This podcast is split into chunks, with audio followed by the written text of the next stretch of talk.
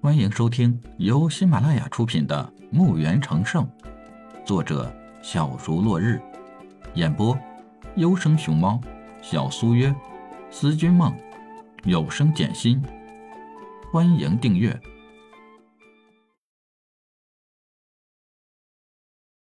第九十六集。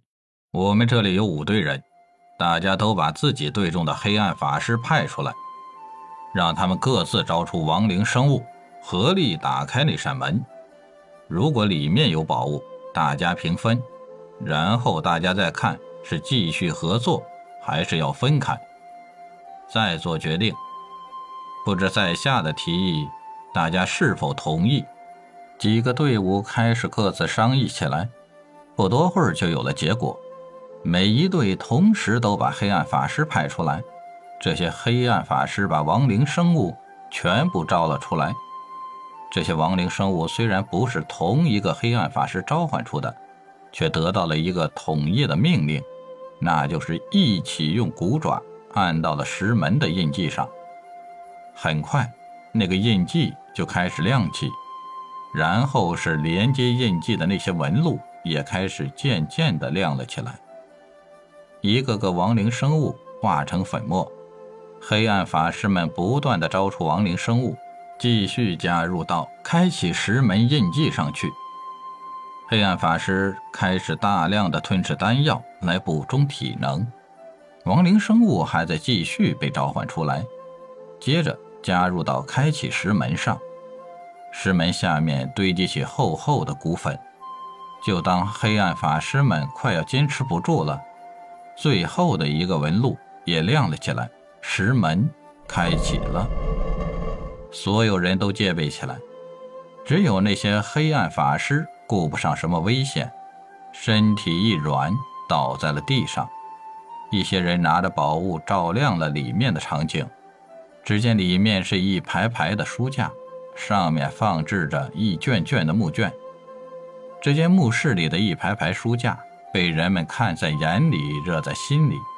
除了那些耗尽魔法力的黑暗法师软软的躺在那儿，其他人个个眼睛开始发红，跃跃欲试。墓室内挂满了灰尘，墓室的石壁上和书架上挂满了类似蜘蛛网的丝网。没有先后，人们一下向着墓室冲了进去。然而他们的动静太大，墓室里的灰尘四起。那些书架和那些木卷都成为了粉末，落于地面。进入墓室的人被这一幕弄傻了，就那么呆呆地看着眼前。那些木剑绝对是高人留下的不是典籍，如今都化成了尘埃，没有了。看来这些典籍时间太长了，典籍都在石门开启时风化了，再加上人们弄出来的动静。许多人为自己盲目弄出这么大的动静，让那些绝世典籍化为乌有感到后悔，捶胸顿足。这些人从悔悟中清醒些时，看到墓室里有一个高台，三个盒子悬浮在空中，所有人心里都开始盘算起来，但是没有人再有异动，生怕弄出动静，再把这三件物品给化成粉末。动也不是。不动也不是，只是在那儿互相看着，不知该如何是好。